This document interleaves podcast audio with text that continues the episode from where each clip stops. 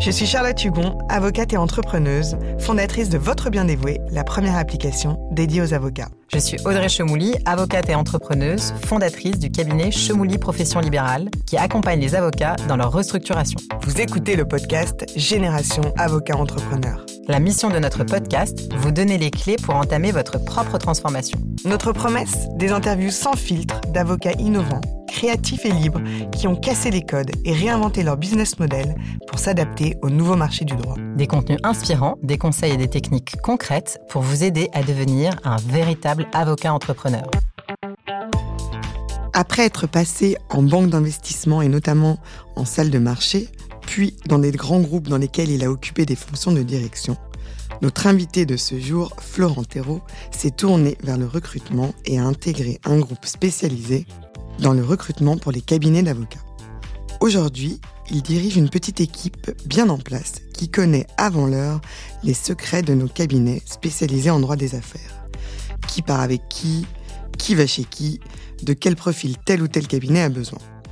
Autant de rencontres que son équipe provoque chaque année.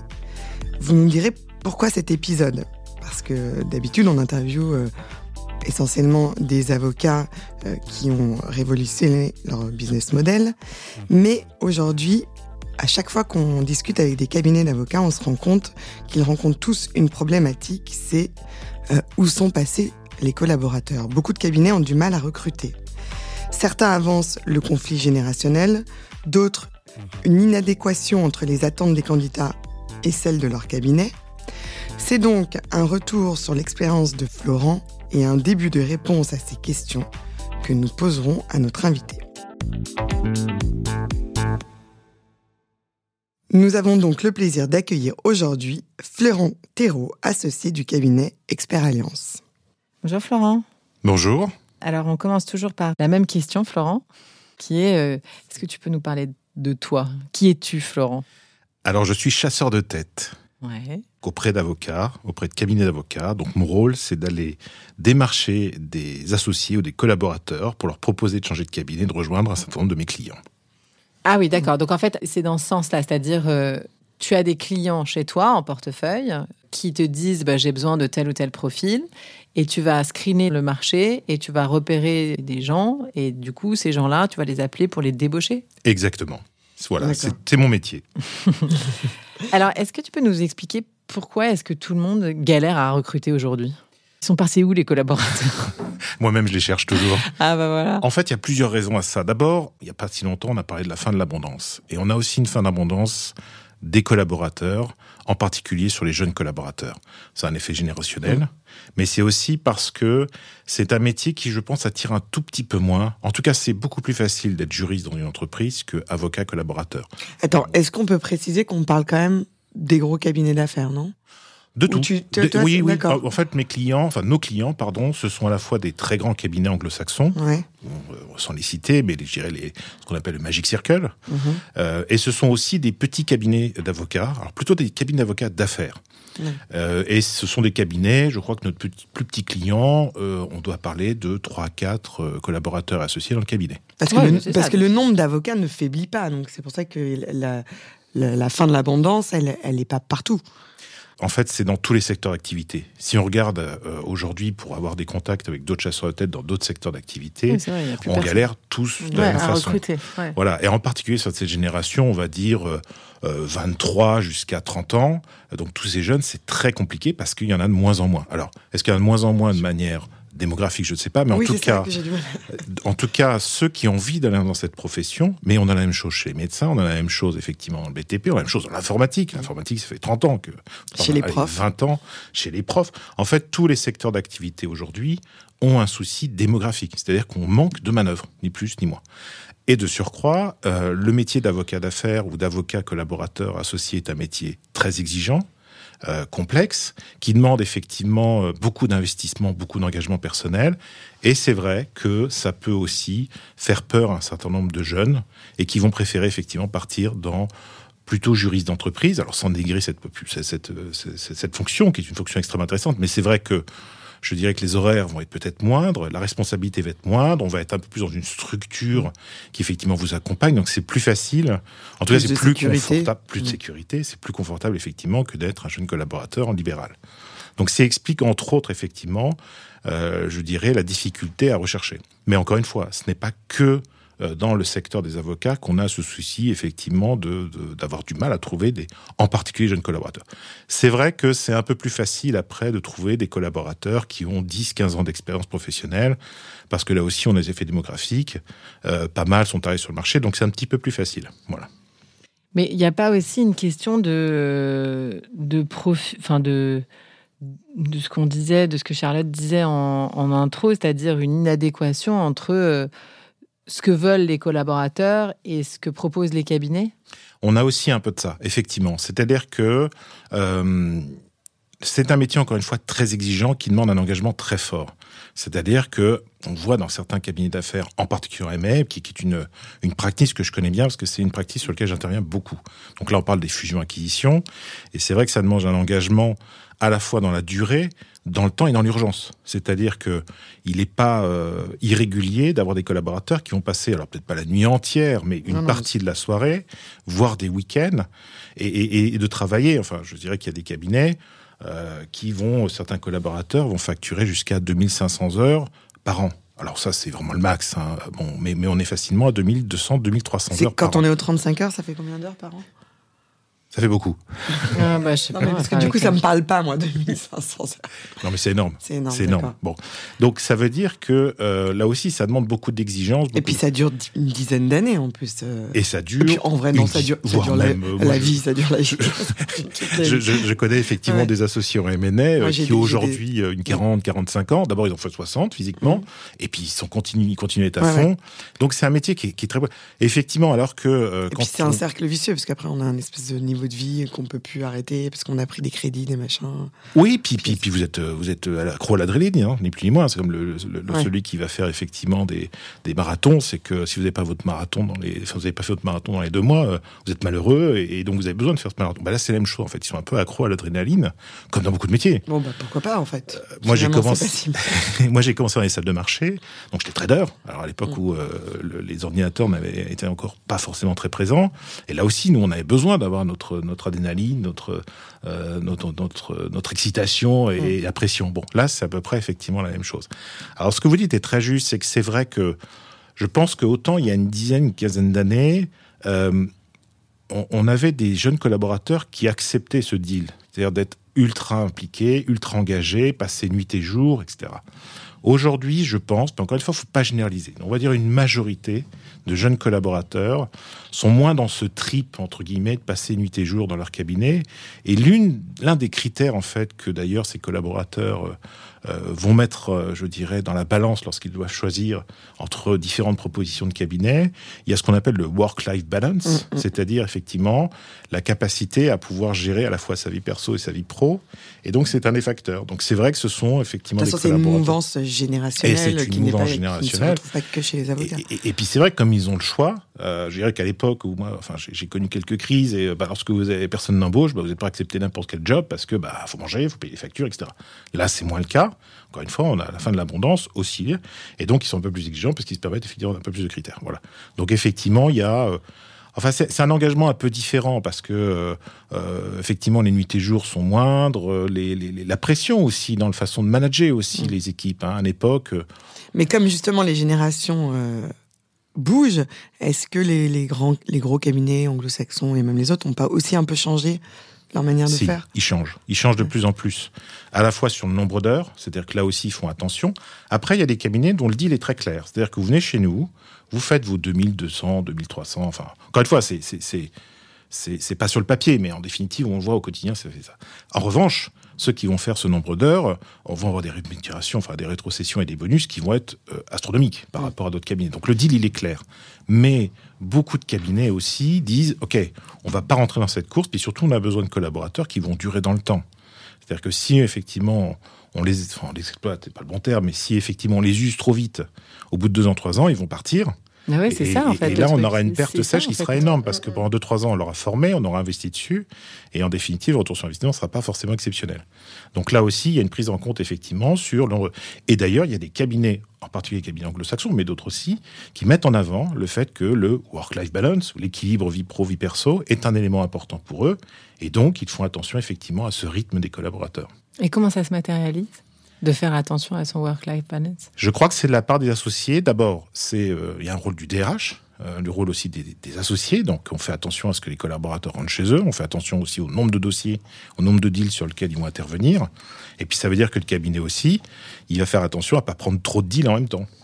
Donc après, alors c'est un drame parce que lorsque vous êtes à New York et à Londres et qu'on vous dit ça, vous dites non mais ça va pas, attendez, le business est là, foncez, euh, prenez de l'argent, enfin voilà. Donc c'est aussi la difficulté d'associer à Paris de temps en temps dire attendez, calm down parce que euh, moi j'ai des collaborateurs effectivement, si je leur demande trop, bah, ils partent. Et comme ils ont euh, facilement des propositions à côté, eh ben, ils vont partir à côté. Donc nous c'est un drame parce que. Mais après c'est le cercle vicieux dans le sens, c'est-à-dire que vous avez plein de deals vous avez plein de, de, de, business, mais en définitive, personne n'est là pour produire. Donc, euh, vous finissez par dire non à vos clients, puis bon, le client, il vient une fois, deux fois, trois fois, puis après, il arrête parce qu'il dit bah, vous n'avez pas à produire, vous n'avez pas à produire, on va faire lire. Donc, c'est un, drame. Enfin, en fait, euh, c'est vrai que ça, ça, ça m'interpelle parce que moi, je me, je me, posais la question de savoir pourquoi est-ce que. Euh, parce que moi, ce que j'ai compris des statistiques, c'est qu'il n'y avait pas moins d'élèves avocats qui sortaient de l'école et que pour autant, les cabinets continuaient à dire j'arrive pas à recruter. Et ce que je me demande, c'est dans quelle mesure euh, c'est obligatoire pour les cabinets de se remettre en question et de proposer encore et toujours le même type d'annonce. Euh, recherche collaborateur HF 28 parlant anglais, chinois et allemand, euh, faisant du contentieux, ayant 3 LLM et 12 Master 2 et euh, proposant euh, tarif GIA, tu vois. En fait, c'est ça le truc. Oui, alors, il y, a aussi un autre phénomène aussi, c'est euh, le, départ d'un certain nombre d'avocats de, seniors. Parce que ça aussi, c'est-à-dire qu'aujourd'hui, il y a pas d'avocats qui ont atteint peu importe, mais un peu limite d'âge entre guillemets, mais qui continue parce que c'est un métier où dans lequel on peut le faire en fait gérer presque jusqu'à la mort. Et on a on a des noms très connus qui sont encore qui ont dépassé les soixantaines largement et qui continuent et qui sont encore d'excellents euh, excellents avocats et qui adorent ça et les clients ne, ne jurent que par eux et tout. Mais quand même, on a aussi beaucoup d'avocats qui partent. Donc, en définitive, là aussi, il faut les remplacer. Donc, là aussi, c'est un peu, mais encore une fois, c'est un phénomène qu'on voit dans toutes les entreprises de France et Navarre, et tous les secteurs d'activité. T'as raison. Mais est-ce qu'il n'y a pas aussi un phénomène de beaucoup de, jeunes collaborateurs s'installent très vite? Alors ça aussi, effectivement, il y a. Euh, alors je ne sais pas si, si c'est plus qu'avant. Là, là, j'ai bah, pas de statistiques. mais... C'est peut-être parce qu'on est dans ce dans ce milieu, mais je rencontre beaucoup qui vont très très vite et qui, qui se lancent un peu. Euh, mais je pense que c'est la génération un peu start-up. Un peu... Exactement. Exactement. Je pense que tu as tout à fait raison. C'est une question de génération. C'est-à-dire que l'entrepreneuriat est devenu cool, mm. en fait. Et là aussi, parce que c'est l'un des seuls métiers, euh, ah, il y en a plusieurs, mais le, métier d'avocat est un des métiers dans lequel du jour au lendemain, vous pouvez vous installer et être indépendant et très vite gagner de l'argent. Mm, mm. Vous êtes avocat bah, Toutes les professions libérales, un peu. Enfin, ah, bien sûr. Mais, voilà, mais, mais, en plus, vous gagnez bien votre vie. Enfin, droit social, par exemple, vous êtes indépendant, vous avez quelques clients, vous pouvez démarrer et ça peut aller très très vite. Bon. Donc ça aussi, c'est aussi par rapport, encore une fois, à d'autres secteurs d'activité, parce que vous êtes ingénieur en recherche et développement ouais. chez euh, Valeo, pour ne pas le citer, c'est compliqué de, de, mettre sa plaque et, de réussir. Euh, oui, c'est peut-être un peu. Voilà, vous êtes consultant, mais c'est d'autres galères. Bon. Euh, alors du coup, la raison pour laquelle on t'a invité, c'était que tu nous expliques un peu comment est-ce qu'on pouvait mettre en place des stratégies de recrutement, euh, c'était quoi les stratégies qui marchaient, comment on définissait un profil, un peu dans le désordre, les, questions peut-être peut-être, en fait, c'est peut-être dans l'autre sens. Et comment on définit un profil et ensuite quelles sont les stratégies de recrutement qui marchent. Je sais pas dans quel sens c'est ça. d'abord. je pense que ouais, le, plus, il y a, il faut vraiment passer du temps sur ce qu'on recherche effectivement, ce qu'on va appeler la définition. Et là, on va s'adresser à tout le monde. On s'adresse à tous les types de cabinets d'avocats. Voilà. En fait, mais même ça peut concerner une assistante. Euh, ça peut concerner tous les euh, recrutements. Tous je fais cette précision pour. Euh, Bien sûr, non, non, non, mais parce que bon, j'ai recruté, je recrute aujourd'hui collaborateurs des associés, mais j'ai recruté aussi dans d'autres firmes mm. des assistantes, des commerciaux, des postes de direction, etc., ou des ingénieurs en recherche et développement, entre autres chez Valeo. Donc c'est très important de vraiment passer du temps pour faire cette définition de fonction. C'est-à-dire que qu'est-ce qu'on va attendre du collaborateur, à qui il reporte, comment il reporte, quels sont ses objectifs? Euh, alors bien souvent, euh, ça se fait. Alors soit c'est effectivement un associé qui va définir ça dans son équipe, soit ça va être effectivement plusieurs associés qui vont définir ça dans une équipe. Et en fait, c'est un excellent exercice parce que quand on est tout seul, généralement on est d'accord avec soi-même. Mais quand on va être à 3-4 à décider une fonction de fonction, là on va voir apparaître un certain nombre de différences. Et c'est très important parce que si on ne résout pas ces différences avant je dirais, de marquer dans le marbre cette édition de fonction, on est à peu près sûr que le, recrutement va, va pas forcément très bien fonctionner. Voilà. Donc ça, c'est très important. Mais il faut aller vraiment dans le détail, c'est-à-dire le package, jusqu'où on peut aller, quel type de, encore une fois, le nombre d'heures, etc. Alors, Bien sûr que dans des grandes firmes américaines, c'est processé. Euh, vous appelez même pas, vous avez tout sur euh, l'intranet, effectivement, et vous avez tous les éléments. Mais, mais après, lorsqu'on est un petit cabinet, c'est important, effectivement, de passer du temps sur cette définition de fonction. Ensuite, euh, une fois qu'on a défini euh, cette définition de fonction, c'est-à-dire c'est vraiment les rôles et responsabilités, c'est quelles sont les expertises techniques qu'on va attendre. Là, on va plutôt commencer à travailler sur le profil attendu. Et là, sur le profil attendu, il y a vraiment, euh, au-delà de la formation, il y a l'expertise technique qu'on attend. Là, encore une fois, il faut être précis. Est-ce qu'on va chercher quelqu'un qui, par exemple, si on prend, le, encore une fois, la future acquisition, est-ce que c'est -ce quelqu'un qui a fait surtout du private equity? Est-ce que c'est quelqu'un qui a fait plutôt du M&A dit industriel ou du M&A public? Quel type de client aussi? Est-ce que c'est plutôt des, des, SMID, donc du small cap ou du mid cap, ou est-ce que c'est du large cap? Est-ce que c'est l'international, du français, euh, du franco, de l'européen, etc. Donc ça aussi, c'est très important parce que ça va permettre de définir vraiment le profil technique. Encore une fois, on va parler de l'expertise. Et ensuite, il y a un autre élément aussi qui est important, c'est ce qu'on appelle le soft skills. C'est un peu la personnalité du candidat. Alors la personnalité, c'est très simple hein, dans un candidat. Alors, attendez, c'est très simple parce que justement, c'est pas simple. Ouais, c'est un peu compliqué de dire quelle personnalité on veut. Ah, mais c'est très compliqué. c'est très, compliqué, mais c'est aussi très important du coup. C'est j'ai envie de dire, c'est pas, c'est pas ce qui a fait, c'est presque ce qui risque de faire la différence entre un, recrutement réussi et un recrutement qui n'a pas mm. réussi. Au-delà de l'expertise technique. Comment on définit ce Parce que l'expertise technique, c'est le, critère premier. C'est-à-dire que si effectivement vous cherchez un avocat en, immobilier, si vous recrutez un avocat effectivement en droit social, ça va pas fonctionner. Mais c'est basique ce que j'y mets, mais c'est quand même vrai. Hein. Bon, donc ça c'est un point très, important. Après, il y a effectivement euh, les aspects donc plus la personnalité. Et là, il y a, je dirais qu'il y, y, a trois grandes clés dans la personnalité d'un collaborateur ou d'un salarié. C'est le moteur, c'est-à-dire euh, qu'est-ce qu'il ce qu'il fait tourner, c'est le carburant, en gros, qu'est-ce qu'on va lui donner? Et enfin, il y a l'organisation, comment il s'organise, quel est son relationnel, comment il fonctionne, etc. Alors, c'est très basique et, Non, non, mais tu peux nous... Euh, euh, est-ce que tu peux nous expliquer les questions que tu vas poser pour... Euh, donc, tu as le car... Non, tu as dit quoi? Le, moteur, le, carburant, et l'organisation. Et l'organisation. Tu peux nous expliquer quelles sont les questions que tu poses Enfin, tu peux nous définir ces trois trucs-là et ensuite les questions qu'on peut poser et comment pour, toi, ouais, voilà ça. Et comment toi, tu arrives à savoir quelle personnalité Alors déjà sur effectivement sur les trois points. Le moteur, c'est, euh, je dirais, comment fonctionne une personne. C'est-à-dire qu'est-ce qu'il fait se lever tous les matins? Par exemple, vous avez euh, des, salariés ou des personnes dont euh, l'engagement premier, c'est la compétition. Il se lève parce qu'il adore se mettre des objectifs, il adore les dépasser, il trouve ça extraordinaire, etc.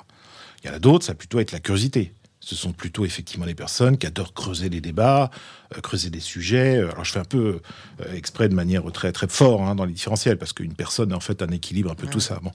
Euh, ensuite sur le moteur, vous avez aussi des personnes qui sont engagées naturellement.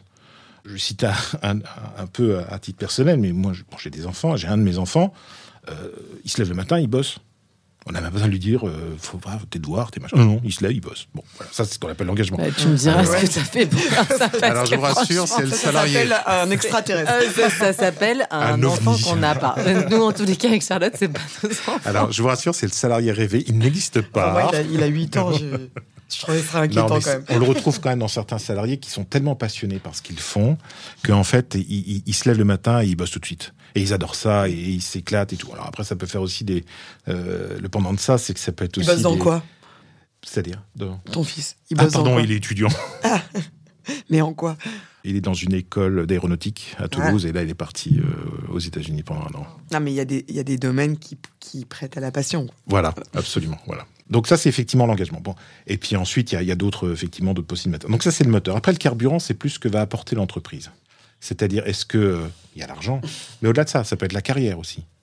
Ça peut être aussi euh, euh, je dirais, la possibilité aussi de, de, changer, non pas de carrière, mais de poste, de, mm. pouvoir bouger, de, pouvoir se mobiliser. Donc là aussi. Et le, cadre, non? Le cadre de vie, enfin le cadre de. Oui, c'est ça. C'est vraiment ce que l'entreprise va leur apporter. Et là, c'est là où il faut mesurer l'adéquation, en fait, entre ce que va attendre un collaborateur ou un salarié et ce que va apporter l'entreprise.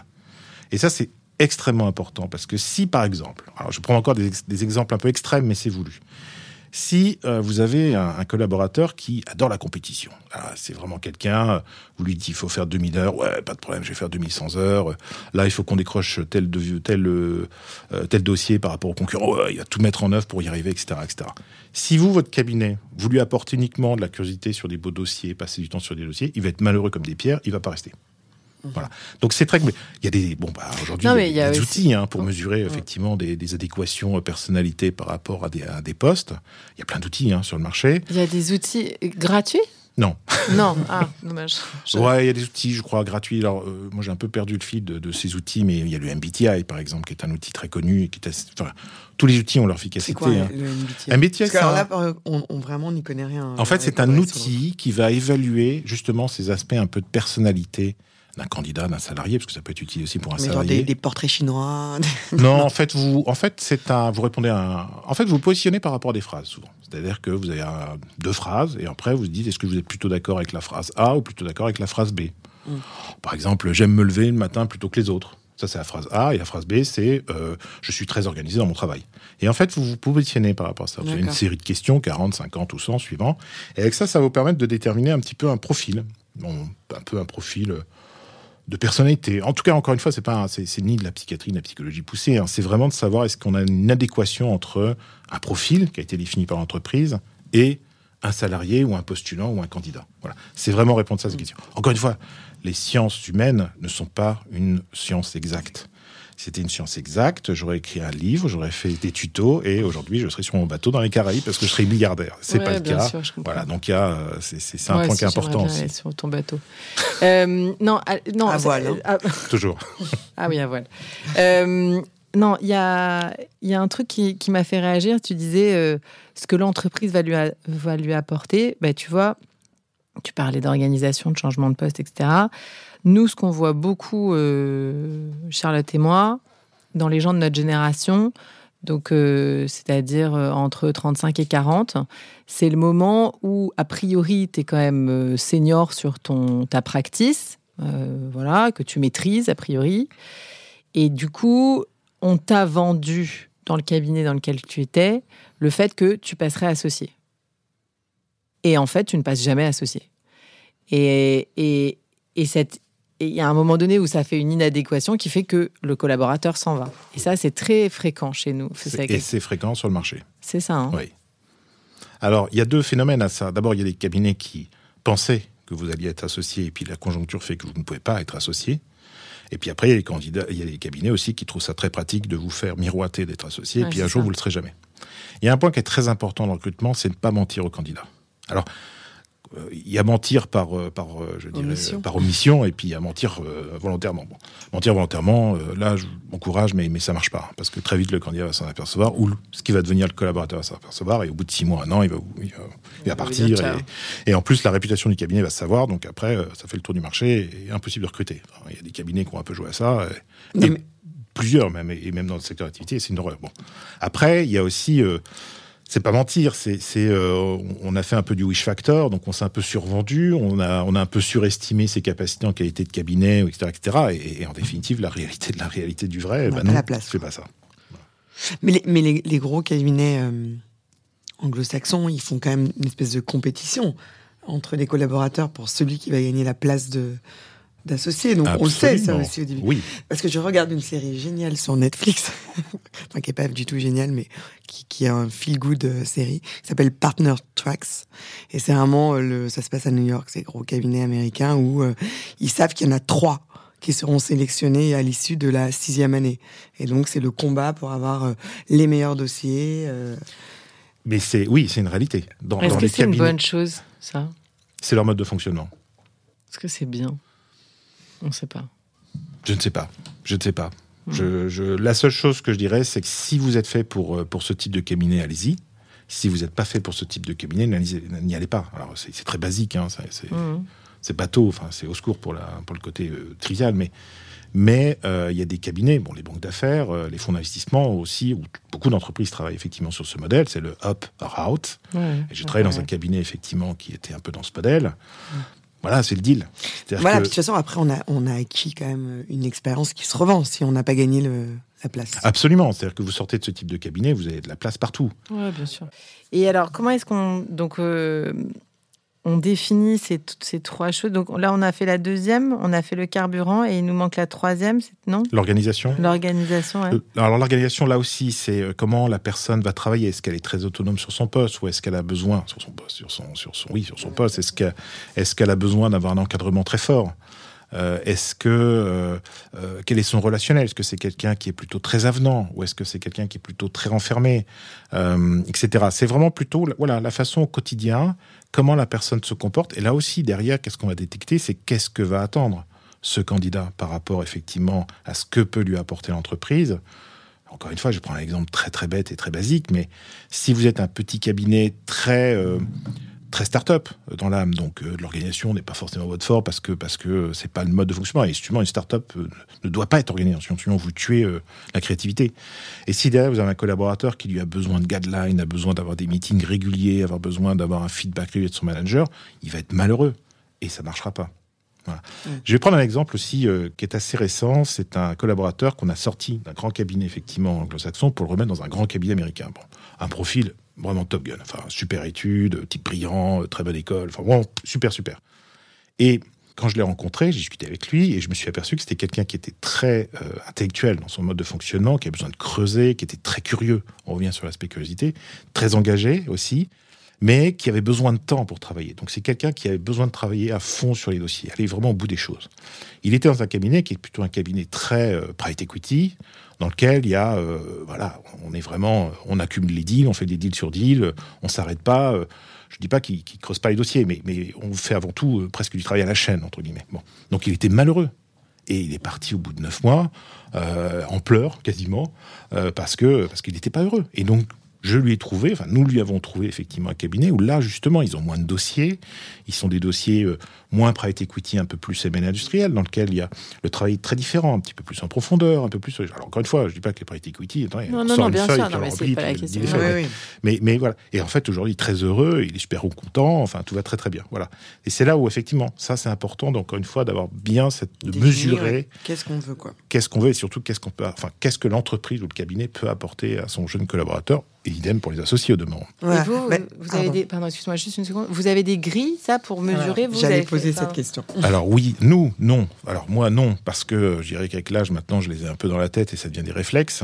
Euh, mais régulièrement d'ailleurs au sein du cabinet, de mon cabinet, euh, on retravaille sur euh, justement un peu les profils parce que c'est un peu comme le vélo. Hein, faut, enfin, parce que le vélo c'est comme faut, faut savoir rester up to date, on va dire, où il faut continuer à s'entraîner. Donc on, se mesure nous-mêmes en fait au sein du cabinet régulièrement dans les séminaires, c'est-à-dire qu'on repasse des tests de personnel. Mais là, si vous avez un, si vous donnez un conseil, parce que nous, nous ce qu'on veut dans ce podcast, c'est donner des tips à nos auditeurs qui voudraient éventuellement pas tout de suite passer par une plateforme mmh, comme la mmh, vôtre, mmh.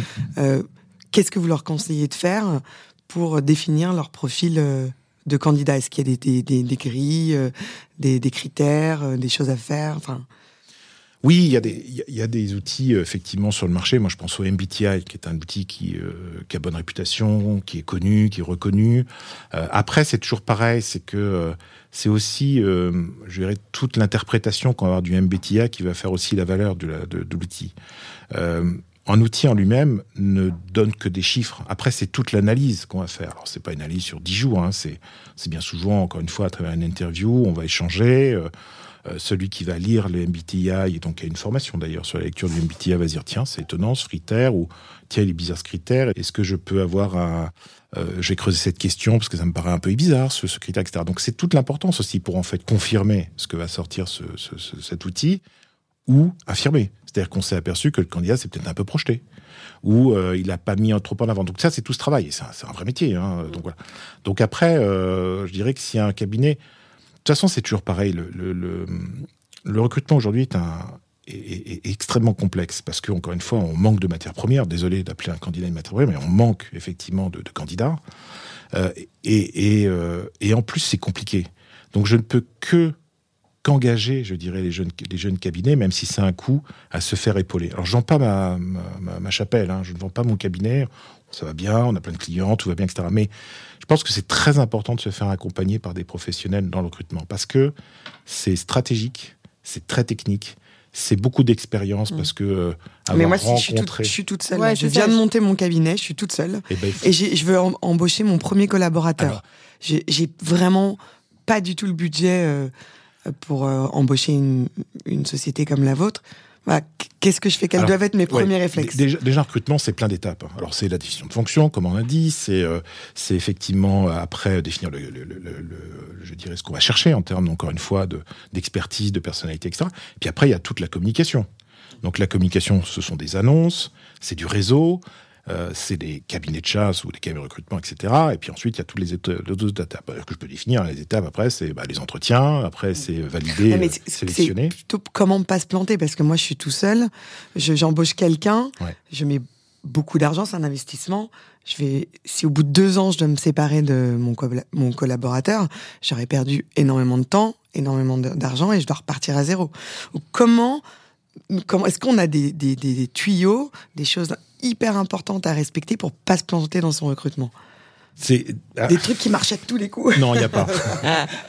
non, il n'y a pas malheureusement parce que parce que alors encore une fois sur des marchés aussi tendus, il y a, y a alors c'est vrai que lorsque vous démarrez que vous êtes tout seul, euh, ce qui est très important c'est le réseau.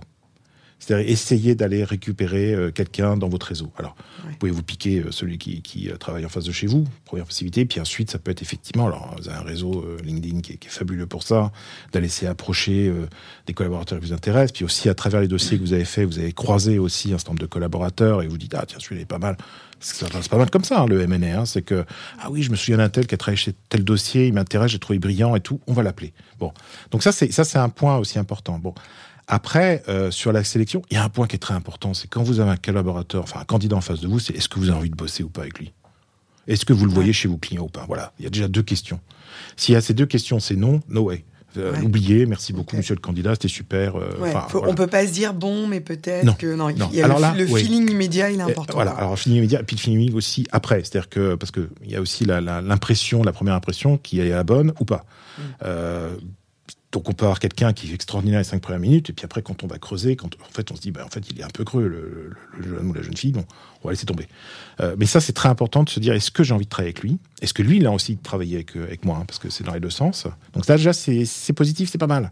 Et ensuite est-ce que je le vois chez mes, euh, chez mes clients Là aussi, quand effectivement on se sent bien, on se projette bien, et qu'après, je dirais, les critères techniques correspondent bien, il faut se lancer. Bon. Après, euh, encore une fois, hein, le recrutement n'est pas une science exacte et, euh, c'est compliqué. Et, mais encore une fois, il ne faut pas aussi hésiter. Euh, moi, il m'arrive effectivement de temps en temps d'aider de, des, cabinets uniquement ce que nous on appelle la phase finale entre guillemets, c'est-à-dire que c'est la sélection finale, c'est-à-dire qu'en gros ils ont rencontré plusieurs collaborateurs de leur côté, ils ont fait ça eux-mêmes comme des grands, et puis ils ont un ou deux candidats, ils en ont même un, et en fait ils me demandent quand même de le voir, juste donner mon avis parce que ça fait euh, plusieurs dizaines, d'années, 20 ans à peu près, un peu moins, je sais plus, que je fais du recrutement. Donc après, voilà, on a, on a, on a des habitudes, on a des réflexes, euh, on a des éléments comme ça. Il y a aussi un élément qui peut, qui peut être pas mal, mais c'est ce qu'on appelle la prise de référence. Alors qui est très compliqué dans les métiers d'avocat parce que c'est un petit village euh, dans un certain nombre de pratiques. Je pense par exemple au restructuring. Euh, c'est pas beaucoup d'avocats sur la place de Paris, donc tout le monde connaît tout le monde. Donc prendre des références dans ce, dans, dans, dans ce contexte, c'est très compliqué. Euh, mais ça peut être aussi pas mal de prendre des références, c'est-à-dire de savoir, encore une fois, c'est appelé. Alors, un, il faut toujours demander l'autorisation effectivement au candidat. Est-ce que je peux me permettre d'appeler euh, d'anciens managers à vous? Alors plutôt des managers directs, idéalement, donc des associés. Ah ça, on ne fait pas sans demander au candidat Non, il faut. Ah ouais. voilà, alors ça doit être une obligation légale, je ne sais pas trop là. mais, mais la il faut, il faut, c'est ça. Il faut le faire. Voilà, de toute façon, on ne ferait pas respect par rapport au candidat. Lui demander les références, etc. Ça c'est beaucoup dans le milieu de construction. Hein. Donc demander le numéro de téléphone, appeler la personne. Et là, les questions qui sont importantes à poser quand on a une référence, c'est dire, euh, bon, d'abord vérifier effectivement que ce que vous avez dit le candidat correspond à ce qu'il a vraiment fait Là aussi, on peut avoir quelquefois des petites surprises. Euh, est-ce qu'il est bien parti euh, en mars 2021, par exemple, et non pas en, juillet 18, par exemple euh, Est-ce qu'il a bien été collaborateur? Je, j'extrapole un peu, mais voilà, c'est juste vérifier déjà effectivement si, si ce qu'il a dit correspond bien. Et puis ensuite, il y a aussi une question qu'il faut poser, c'est de dire est-ce que vous avez envie de retravailler avec lui? Et là aussi, vous avez des surprises, mmh. bonnes ou mauvaises, honnêtement. Et la pire étant, euh, ah non, plus jamais, euh, never again, euh, la prochaine fois que je dois, je crève ses pneus. Bon, là, c'est pas bon signe. Là aussi. En fait, en fait. Ouais, mais après, ça dépend de la personnalité qu'on interroge aussi. Oui, alors généralement, les, références sont même même des, des, personnes qui sont parties dans de mauvais termes, en procès, etc., etc. Sauf vraiment si, si mais souvent les personnes sont plutôt positives, donnent, des références qui sont plutôt, je dirais, relativement objectives. Bon, après il y a une façon d'apporter les choses, d'aborder. Hein, puis, puis on sent vraiment quand la référence elle est, elle est, elle est pas. Euh, après c'est un peu de feeling, mais euh, quand on sent que ouais, quand on sent que l'autre veut, couler euh, le candidat, on se dit ok. Mais de toute façon, vous l'aurez pas en référence, parce que bien souvent le candidat il vous donne des bonnes références. Il va pas vous donner celui à qui il s'est mal passé dans la cantine et ils se sont battus à coups de, de brodo. c'est pas le genre. Ok, alors en fait, euh, en fait, c'est de d'abord passer par. Est-ce que ça marche bien les, les sites d'annonces euh, Est-ce que, est que vous dans le marché, vous vous sentez que les sites d'annonces ça, fonctionne bien? On a un bon retour. Tu pensais quel Audrey? Bah, as Village de la Justice. Maintenant, j'ai vu qu'il bah, y a le incontournable Village de la Justice. Et ensuite, euh, j'ai vu qu'il y avait plein de nouveaux, plein de nouveaux trucs qui s'étaient montés. Bah, on recevait Valentin Tonti Bernard euh, tout à l'heure euh, dans un dernier épisode. d'Anomia qui a monté Neria ou Nerio, je ne sais plus, euh, qui est un recrutement pour avocat.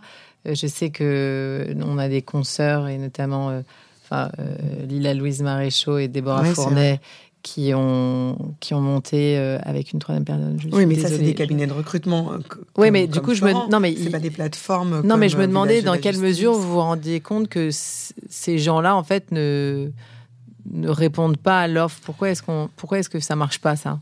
J'imagine que ça marche pour certains types de cabinets plus petits, notamment qui n'ont pas les moyens, qui font tourner. En fait, un peu comme sur Facebook, quoi. C'est un puis ça dépend de ce qu'on recherche. Par exemple, je vais prendre le cas du M&A. Vous passez une annonce, euh, vous aurez peut-être 4 CV. Mais je suis pas sûr que ce soit les top guns du marché parce que, encore une fois, sans dénigrer ceux qui répondent, attendez, hein, il peut, on peut avoir aussi des super CV par annonce. Mais les, les, chances d'avoir effectivement, encore une fois, je parle du M&A, euh, les chances d'avoir un top gun en M&A par annonce, euh, elles sont quasiment nulles. Parce qu'en fait, on va les débaucher, non Parce qu'il faut les débaucher parce que, un, ils n'ont pas le temps de, de, lire les annonces. Deux, il y a tellement d'annonces euh, que bon bah non et puis et puis, ils ont ils ont besoin d'être débauchés euh, enfin il faut aller sur euh, vraiment aller chercher et puis nous notre métier c'est c'est bien sûr ça être débaucher des personnes mais on les connaît déjà bien souvent Enfin, on doit connaître 95% des collaborateurs et des associés du, du private equity et du M&A à Paris, et à Paris et en région. Donc on les connaît déjà. Éventuellement, ils nous connaissent déjà. Donc on a déjà eu des échanges. Et en définitive, quand on va débaucher quelqu'un, ça fait un an, deux ans, trois ans qu'on le suit. Mhm. bien souvent. Bon.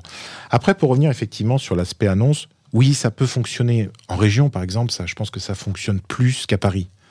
Euh, il y a aussi des, des, collaborateurs, par exemple, je pense à l'immobilier, au social, où, euh, on a peut-être plus de monde. Donc là, ça, on peut arriver effectivement à avoir un petit peu plus de monde. Voilà. Mais des marchés en, très grosse tension, euh, c'est compliqué. Non, non, mais moi je te dis, j'ai essayé de passer une annonce et ça n'a rien donné. Alors peut-être que mon annonce a été naze, mais. Tu l'as passé sur quoi? Sur Village de la Justice. Ouais, mais enfin bon. Et sur LinkedIn. Bah, je me demande si LinkedIn marche pas. Je veux pas dénigrer, hein, parce que non, non, mais aussi, euh... non, non, non, mais bien sûr, non, parce, mais que, parce que là aussi, mais, mais c'est vrai qu'à partir du moment. Il y a une façon de rédiger les offres, hein, peut-être, qui devrait être revue un peu. Parce que c'est un peu chiant, en fait. Mais je me rends compte, moi-même, j'ai fait une offre chiante. Hein. Enfin, bref. Euh, je me demandais, est-ce que, est que tu pourrais. Euh, peut-être. Euh, donc, on va, on, va, on va partir du postulat que les gens qui nous écoutent sont plutôt des recruteurs. Mhm. Et donc, euh, la question qui pourrait se poser, c'est, euh, puisque toi, tu places des gens chez ces gens-là, on va peut-être pas considérer que les collaborateurs du MNS soient hors sol et donc probablement représentent d'une certaine façon, sont représentatifs d'une certaine façon de, la population des collaborateurs. Ma question, c'est euh, qu'est-ce qu'ils attendent aujourd'hui? C'est quoi les tendances? Qu'est-ce qu'ils regardent dans les annonces? Et qu'est-ce qui peut-être est rédhibitoire? Et, ce qui va faire la différence Pourquoi un collaborateur va signer dans un cabinet plutôt qu'un autre? Exactement. Euh, moi, ce que je vois aujourd'hui, c'est qu'il y a plusieurs critères, effectivement, qui vont reprendre. Le premier, c'est est-ce qu'il y a un projet de cabinet? Ça, c'est super important. Alors, c'est d'autant plus vrai lorsqu'on va recruter un associé. Mais même un, même un collaborateur, même un jeune collaborateur, il a besoin, quelque part, de se dire est-ce qu'il y a un projet dans, dans ce cabinet? Alors, ça, c'est un premier point. Le deuxième point, ça va être l'ambiance aussi. Est-ce qu'il y a une bonne ambiance? Et ça, c'est très important. Les collaborateurs, effectivement, pour beaucoup, ont fui euh, les cabinets où il y a une bonne ambiance. Et puis, les ambiances de cabinet, elles peuvent être très très bonnes pendant plusieurs années et devenir exécrables euh, les années suivantes parce que pour plein de raisons. Bon. Donc ça, c'est très important aussi, l'aspect ambiance. Et puis après, il y a différents critères. C'est-à-dire que ça peut être effectivement, est-ce que vous avez la possibilité d'offrir une carrière? Alors c'est vrai que les camions saxons, pour ça, sont très forts. C'est-à-dire que la première année, deuxième année, troisième année, puis ensuite vous grimpez, etc. etc. C'est automatique quasiment. Après, c'est plus compliqué, effectivement, pour un, petit cabinet, parce que la carrière dans un petit cabinet, bon. Euh, ça peut être non, mais Ça peut être la Enfin, je suis tout seul et puis je peux chercher quelqu'un pour, pour m'associer et pas juste un collaborateur. Voilà, c'est exactement. C'est-à-dire que c'est aussi une forme de carrière. C'est-à-dire que c'est aussi le développement à travers les dossiers. C'est aussi la capacité à de plus en plus être en frontline avec les clients. Ça peut être aussi la capacité à moi à gérer de plus en plus des clients. Et ce qui attire aussi hein, des, mm-hmm. des, collaborateurs de rejoindre des structures plus petites parce que très vite, euh, bah, vous, êtes, euh, vous êtes dans le cœur du sujet, et puis très vite, vous avez la, confiance de vos associés. Euh, très vite, vous commencez à, pouvoir, pourquoi pas, publier, être présent, etc. Donc ça aussi, c'est une forme. Donc, donc je pense que c'est tous ces éléments-là qui vont faire. Mais, mais je, pense que les, les, deux, trois critères qui vont vraiment revenir, c'est est-ce qu'il y a un projet dans le cabinet? Est-ce qu'il y a une bonne ambiance? Et puis je crois qu'il y a aussi un élément, alors, il y a, moi je le vois aussi, c'est l'aspect éthique. Un développement durable au sens très très large. C'est pas que recycler le papier. Hein. C'est est-ce que derrière il y a par exemple l'égalité homme-femme qui est respectée? Est-ce qu'il y a aussi les as... absolument. Une raison d'être. Donc, voilà. Donc c'est vraiment au, sens au niveau, enfin vraiment le développement durable au sens très très très très large. Et ça aussi c'est euh, je, vois des jeunes collaborateurs qui commencent à être effectivement à regarder s'il y a une vraie euh, plus que trois lignes dans, dans, dans, le site. Hein. C'est qu'il y a vraiment, effectivement, une vraie, dans l'ADN du cabinet, bah cet aspect. Ça se passe dans, dans ma, ma, fameuse série, où les, les, collaborateurs regardent justement euh, de plus en plus euh, le, la, la, réalité de l'engagement et de la diversité dans les, dans les cabinets. Et, c'est en fait là on parle en plus de critères qui vont vraiment faire le choix entre plusieurs propositions. Hein. C'est vraiment le collaborateur qui a deux, trois propositions qui dit qu'est-ce que je fais?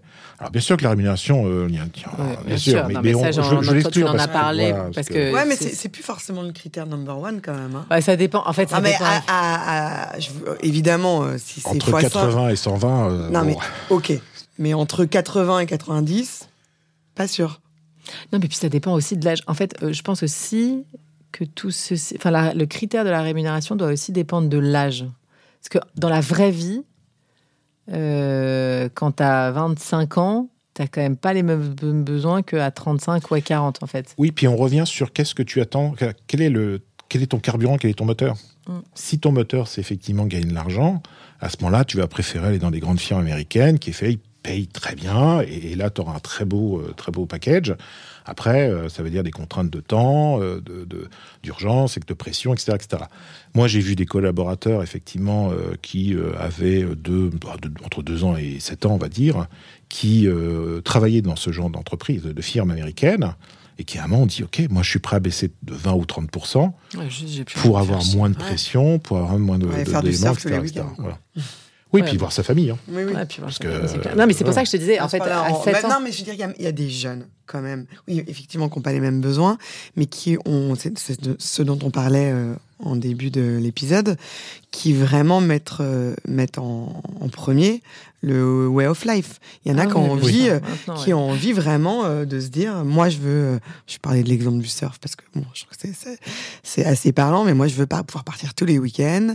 je veux pouvoir sortir à 19h et aller faire mon sport, mon machin, voir mes amis.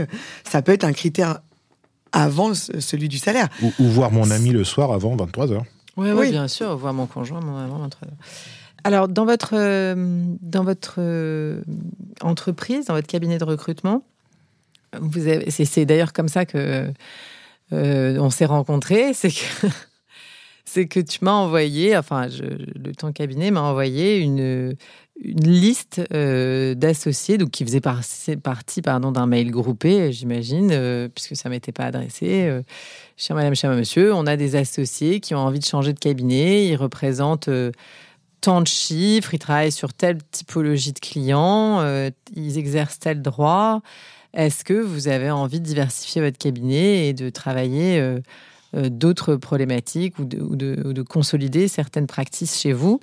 Donc je t'ai répondu que je te remerciais beaucoup, mais que c'était pas l'objet de c'était pas l'objet chez moi, mais que probablement en fait on travaillait sur la même cible de clients, euh, qui étaient les avocats. Et en fait, euh, pour donc marier beaucoup d'avocats, pour, pour faire beaucoup de, de constitutions de cabinet, beaucoup de pactes d'associés, beaucoup de choses. Je, je m'étais étonnée du fait que en fait ça pouvait marcher comme ça et en fait on pouvait recruter son, son associé de cette façon-là. Et donc, je me demandais comment ça se passait le recrutement d'associés. Je te dis ça parce que, en fait, nous, euh, dans le cadre de notre practice, évidemment qu'on fait beaucoup de pactes d'associés. Et dans les pactes d'associés, tu es obligé à un moment donné de d'expliquer c'est quoi les objectifs de la boîte et de se mettre d'accord sur ça, en fait.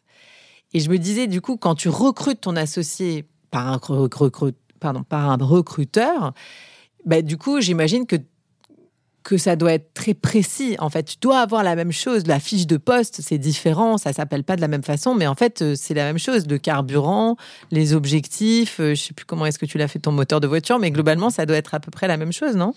Oui. Ça marche comment? C'est la même chose. Le chiffre d'affaires en plus. Le chiffre d'affaires en Le chiffre d'affaires portable en plus. Ça, c'est un critère très, très important. Alors, pour revenir effectivement sur le début de ta question, sur euh, effectivement, on a une deuxième casquette euh, dans notre cabinet. Alors, c'est d'être chasseur de tête. C'est le mythique des Mais c'est. Mais oui. Tinder, d'ailleurs, mythique. C'est, ouais, t'es vieille. Ah, vieille, vieille. Adopte un avocat.com. Vas-y, pardon, excuse-moi. On est c'est, pas tout à fait ça, mais c'est. Non, mais c'est. Voilà, en fait, nous. En fait, on, comment, comment ça a fonctionné? C'est qu'on a des associés dans des cabinets qui sont venus nous voir en disant J'ai envie de bouger, mais je ne sais pas comment faire. Accompagnez-moi. Et donc, c'est comme ça qu'on a créé cette plateforme, en fait, dédiée vraiment aux associés. Euh, Elle s'appelle comment cette plateforme? C'est avocatassocié.fr. Euh, et en fait, là, euh, on va accompagner des associés qui ont envie de bouger de cabinet. Donc là, on, est fait, en fait, on, a, on fait l'effet inverse, c'est-à-dire qu'on devient, on devient agent de joueur, en fait, mm. ni plus ni moins. Mm. Et donc, on va rencontrer ces associés, on va passer beaucoup de temps avec eux pour savoir Vous êtes dans le secret sont. Ah bah là, oui, on peut vous dire qui bouge, qui a envie de bouger et qui va bouger. Hein. Ça, c'est bon. Ah bah, le secret chez nous est important. Euh, je, je reviendrai là-dessus mm. parce que c'est un point sur lequel on a beaucoup travaillé sur l'aspect confidentialité et secret. Par exemple, on n'imprime aucun CV. D'accord. Voilà. Et on a des systèmes d'information qui sont très poussés pour éviter que justement, et, et les informations sont extrêmement parquées chez nous pour éviter justement qu'il y ait des fines d'information. Parce que oui, on a, on a, on a pas mal de noms d'associés euh, qui ont envie de bouger, on le sait, et on n'a pas envie que ça sache. Et d'ailleurs, ils n'ont pas envie que ça sache. C'est pour ça qu'ils viennent nous voir. Parce que quand un associé a envie de bouger, euh, bah, c'est difficile, il va pas envoyer son CV. C'est compliqué pour lui d'appeler ses quelques copains en lui disant oh, j'ai envie de bouger, etc. Parce que, ça a fuité en 5 minutes. Et puis ça a fuité en 5 minutes, parce que c'est quand même un tout petit village, hein, euh, Paris. Hein, euh, on a quatre rues à peu près. Bon. et donc, tu dis Paris, vous intervenez qu'à Paris? Oui, quasiment. Oui, dans ce, oui, à 95%. désolé pour. Pour les régions. Ouais, désolé. En fait, c'est parce que c'est un. En fait, le marché, le, métier d'avocat est quand même un marché très local. Donc, c'est pour ça qu'il faut être local. Euh, lorsqu'on va recruter pour, euh, pour Nantes, il faut être basé à Nantes. Non, mais pour le recrutement, ça me paraît logique, hein, bien sûr. Mais après, ce que je veux dire, c'est que c'est pas pour ça que les stratégies sont, sont différentes. ah non, non. C'est exactement la même chose. C'est la même chose. C'est juste que toi, il se trouve que tu t'interviens sur Paris. et, parce que je. Si on, mais du coup, on peut, on peut conseiller euh, aux avocats qui nous écoutent d'aller prendre un recruteur. À local.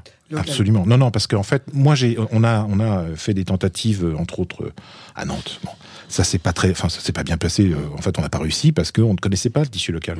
On n'a pas de connexion. Alors on pouvait les créer, les faire, etc. Mais ça prend un temps de fou. Et, et c'est pas le but parce que si quelqu'un vient nous voir, c'est qu'il veut euh, rapidement des profils et qu'il soit sélectionné. Il n'a pas envie d'attendre deux ans avant d'avoir le profil. Du coup, on t'a complètement coupé euh, sur la plateforme avocat associé. Et donc, en fait, donc pour revenir sur l'aspect agent de joueur, donc c'est vrai que nous, en fait, par rapport à ça, lorsqu'on a eu plusieurs associés qui nous ont dit voilà, et donc on va accompagner ces associés, on va passer du temps avec eux, on va voir ce qu'ils veulent faire, ce qu'ils ont envie de faire, le chiffre d'affaires aussi portable, quel type de clientèle, quel type de mission.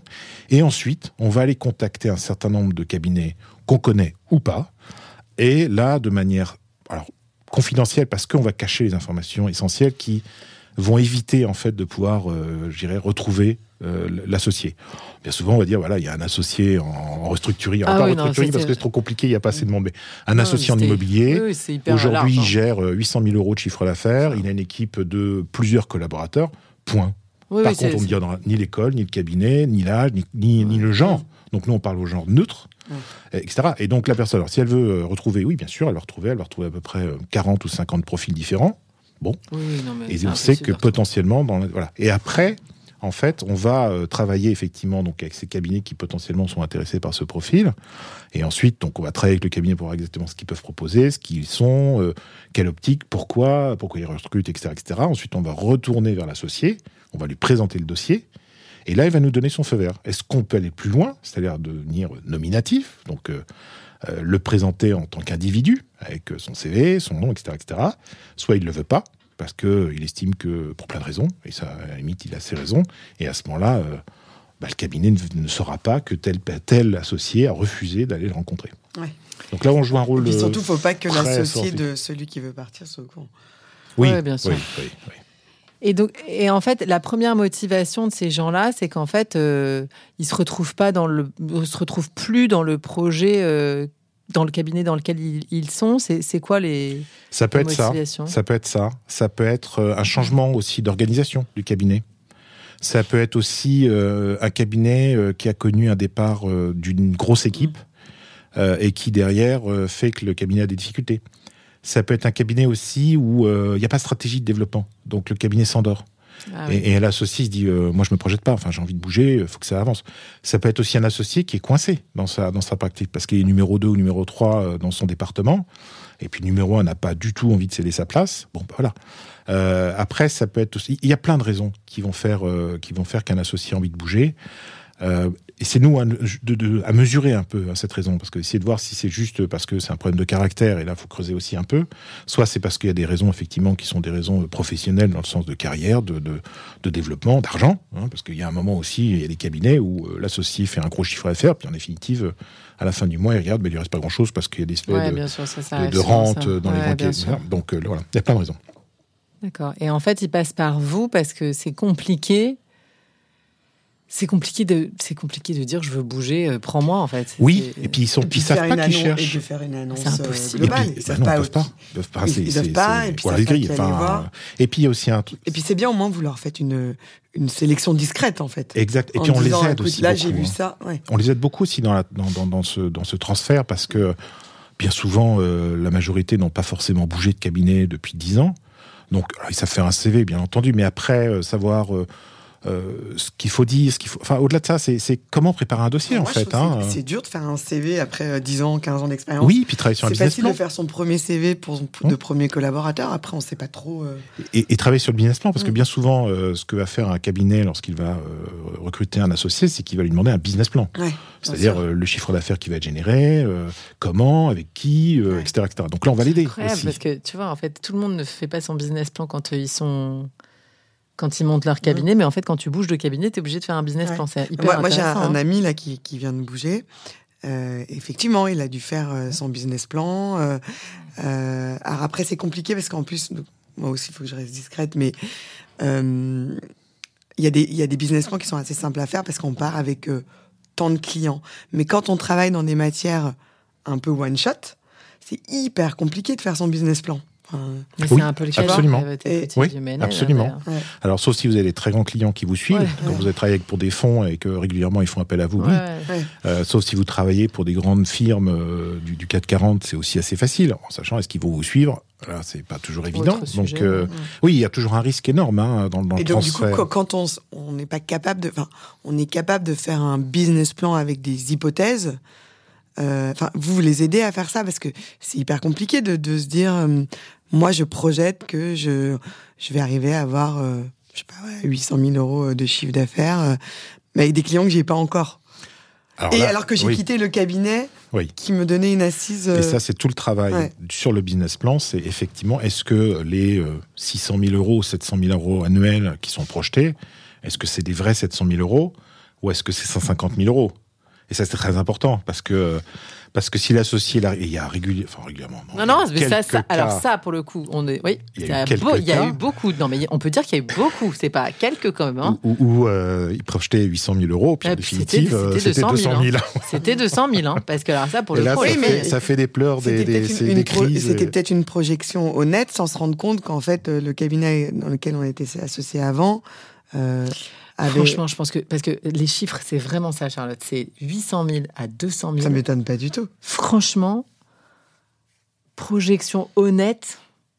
Ah, moi, quand j'ai monté VBD, j'avais. mais, mais, pour avoir fait des dossiers comme ça, où je me, je me suis. Enfin, en gros, on a divisé par deux le chiffre d'affaires qui était projeté. Et comment ça se passe à la fin de la première année alors?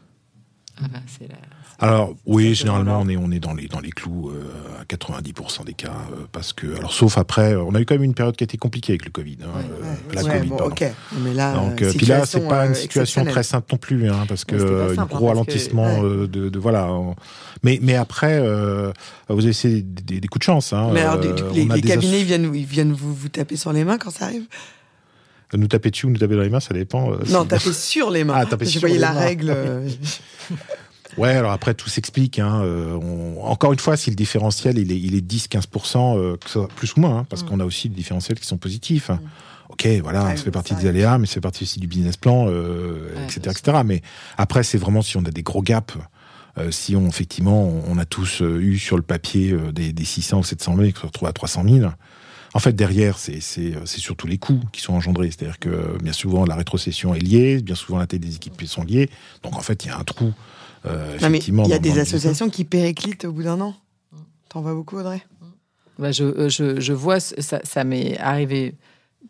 Donc, moi, encore une fois, chez nous, on ne fait pas de contentieux, mais euh, je fréquente beaucoup. Enfin, il y a une partie de notre équipe qui fait. Moi, j'en fais pas, mais il y a une partie de l'équipe qui fait du contentieux. Des dossiers dans lesquels les chiffres d'affaires étaient vraiment pas ceux annoncés, ouais, il y en a beaucoup. Il y en a beaucoup. beaucoup, beaucoup. Et c'est vrai que le problème, c'est pas les 800 000 qui sont pas faits. Le problème, c'est l'équipe de cinq personnes qu'on a faite, la rétrocession de tout le monde, l'avance. Parce que, c'est-à-dire, quand on te dit ça a fait 300 000, c'est qu'en fait, la vérité, c'est que quand un associé arrive avec son équipe, il facture. En fait, il rentre pas d'argent avant trois mois. C'est-à-dire que tu, fais une avance. Voire six mois. Ouais, de trois à six mois. Parce qu'en fait, il faut que, selon comment il a facturé dans son ancien cabinet, bah, il faut qu'il relance des dossiers, relance des factures. Euh, les clients doivent payer. Donc, tu vois, tout ça, c'est un minimum un cycle de trois mois. Quoi. Alors, il y a aussi un point que j'ai peut-être pas précisé, c'est qu'on regarde aussi d'où vient l'associé. il y a des cabinets, on sait que le business, il est fait surtout, alors, de New York et de Londres pour les cabinets anglo-saxons, ou aussi parce que vous avez un très gros associé qui en fait fait la pub un rainmaker. Voilà, et donc vous, en fait, vous, par le ruissellement, vous récupérez du business, le fameux ruissellement, vous récupérez du business. Mm. Ça, on le sait. Donc, ce qui est important aussi pour nous, c'est de mesurer la capacité à vraiment à ce que le mm. dossier suive. Mm, mm.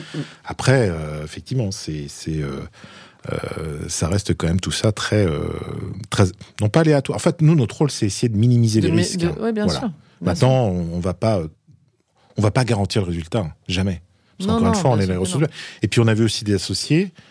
Alors, c'est mais partout, non, depuis des années que je fais du recrutement, j'ai vu des personnes du jour au lendemain euh, évoluer dans un sens pas forcément très bon parce que pour des, des problèmes perso, euh, parce que euh, pour pour des problèmes de santé, etc., etc. Et ça, là, effectivement, si Madame part, pas de votre faute, hein, c'était pas dans, la même parole là. a priori. Ah. a priori. Non. Euh, ok, bah écoute, euh, ça nous a permis de remettre un peu les, les choses au clair. Est-ce qu'il y avait des choses que toi, tu voulais nous dire euh, sur ces problématiques qu'on a abordées? Est-ce qu'il y a des choses que tu penses qu'on n'a pas couvertes? Oui, je, pense que sur le sourcing, parce que c'est ça, en fait, si, si on avait plus d'abondance, encore une fois, je reviens sur le terme mm. de candidats, je dirais que ce serait plus facile, effectivement, pour tout le monde. Aujourd'hui, c'est compliqué parce qu'il n'y a plus cette abondance de candidats. Donc, ça veut dire ça demande aux entreprises qui, pendant des années, ont vécu un peu cette abondance, donc c'était assez facile. Hein. Vous preniez, vous viriez éventuellement, alors pour les, les cas extrêmes, euh, puis vous changiez, puis tout allait bien. Bon, Aujourd'hui, c'est compliqué, parce que quand vous virez, vous n'êtes pas sûr de retrouver. Euh, Je mm. connais un secteur d'activité, euh, entre autres l'hôtellerie, c'est un enfer pour eux depuis le Covid, parce mm. qu'ils ne trouvent personne. la, restauration, la restauration, ils, en ont effectivement fait partir beaucoup, puis maintenant, bah, plus personne ne veut y aller. Donc c'est mm. super compliqué. Je ne dis pas que c'est leur faute, hein, c'est tout un concept. Bon. Donc, je pense qu'il faut beaucoup travailler un peu sur le sourcing. Et c'est là aujourd'hui, effectivement, il y a l'annonce, il y a le réseau qui est très important. Et euh, c'est aussi se faire aider, encore une fois, sur le sourcing. Hein, et, je dirais que c'est. Alors, je vais peut-être un peu vendre ma prêche, mais, ma, ma, paroisse, mais c'est important, enfin, pour les cabinets, c'est de. Euh, c'est vraiment de, se faire aider, effectivement, parce que nous, on est quand même un facteur communication très important. Les cabinets de recrutement et les cabinets de chasse sont un vecteur très important de communication pour essayer de maximiser ce sourcing et d'avoir, en fait, le choix le plus possible. Parce qu'il y a un truc qui est très important, c'est il faut pas. Euh, dans le recrutement, il faut pas faire il faut pas faire par défaut. C'est recruter par défaut, c'est très mauvais. Alors on peut avoir des bonnes surprises, mais souvent on a des mauvaises surprises. Donc si à un moment vous trouvez un collaborateur qui vous dit ouais il est pas mal, il est pas terrible, mais bon il est pas mal et tout, oubliez. Alors des fois on est obligé, mais oubliez. Il vaut mieux quand même prendre vraiment quelqu'un sur lequel. Alors on n'a pas parlé, euh, comme on parle de vous, de en termes de tarifs, comment ça se passe? Moi, je vais reprendre toujours mon exemple de moi j'ai besoin d'un collaborateur, je viens vous voir, combien ça me coûte? En fait, alors les cabinets de chasse, euh, ils sont entre 20 et 30 de, euh, de la rétrocession. Fixe. De, de, annuel Ouais. D'accord. Voilà. Donc moi, si je veux embaucher mon, mon collaborateur 50 euh, 000 euros, ça va me coûter 10 000 euros. Ouais, minimum, ouais. Bon, après, et c'est là C'est important. Ouais, mais non, non, mais c'est, mais de toute façon, les 10 000 euros, on les retrouve après. C'est, c'est pas, alors, c'est un, un, investissement qui est important effectivement au départ, mais en fait, on s'aperçoit que euh, entre temps passé que vous allez, enfin que le recruteur va passer ou que l'associé va passer à définir la fonction, à aller euh, chercher dans son réseau, à aller poser les annonces, à aller rencontrer les personnes, etc., etc. En fait, les 10 000 euros sont de vite partie. Bon. Et puis aussi, ça permet de garantir effectivement un succès parce qu'une euh, personne qui est mal recrutée, c'est ah entre 6 mois c'est entre 6 mois et un an euh, d'argent perdu. Vous avez une obligation de résultat Vous, Nous, on a, forcément quelqu'un Alors en fait, on a ce qu'on appelle une garantie. C'est-à-dire qu'au bout de 6 mois, si euh, pendant les 6 premiers mois, euh, le, collaborateur ou l'associé part, on le remplace. Ça fait partie d'une obligation. D'accord, ok. donc ça, c'est un point important. Donc c'est là où, effectivement, donc, donc, donc, en fait, les 10 000 euros, par exemple, c'est pas, c'est pas si on accumule le temps que devrait passer la personne à s'y recruter, etc. C'est pas énorme en définitive. Euh, après, euh, on peut découper, c'est-à-dire que si c'est par exemple rencontrer que euh, un collaborateur que le cabinet a rencontré, a vu par son réseau, quoi que ce soit, et c'est juste c'est une presta. Euh, juste dire oui, ok, me paraît pas mal, on peut y aller. Bon là, c'est une facture qui vaut, enfin, c'est 2 3 000 euros, je sais pas. Enfin, je le fais, euh, pour, je le fais même gratuit pour certains de mes clients parce que c'est plus. Euh, oui, bien sûr, oui, après, ça fait partie d'un service après. Ok, bah écoute, merci beaucoup d'être venu et de nous avoir donné ces petits tips sur le recrutement. C'est vrai que c'est un, un, sujet, bah alors tu l'as dit. Qu'on n'aborde pas beaucoup. Que, ouais, qui n'est pas assez abordé, je trouve, qui est abordé généralement dans tous les secteurs mais, euh, mais finalement qu'on n'avait pas abordé, nous, chez nous, euh, dans notre podcast. Donc, merci beaucoup. Merci, à vous. Florent. Au revoir. Ce podcast a pour ambition de réveiller l'avocat entrepreneur qui sommeille en vous. Alors, si vous avez envie d'oser, contactez-nous, nous vous accompagnerons dans votre projet. Si vous voulez nous suivre et nous soutenir, abonnez-vous au podcast Génération Avocat Entrepreneur, disponible sur l'ensemble des plateformes d'écoute. N'hésitez pas à le noter 5 étoiles et à en parler autour de vous. Vous pouvez nous retrouver sur nos réseaux sociaux, Charlotte Hugon, fondatrice de Votre Bien Dévoué, et Audrey Chemouli, fondatrice de Chemouli, profession libérale. À très vite pour un nouvel épisode de Génération Avocat Entrepreneur.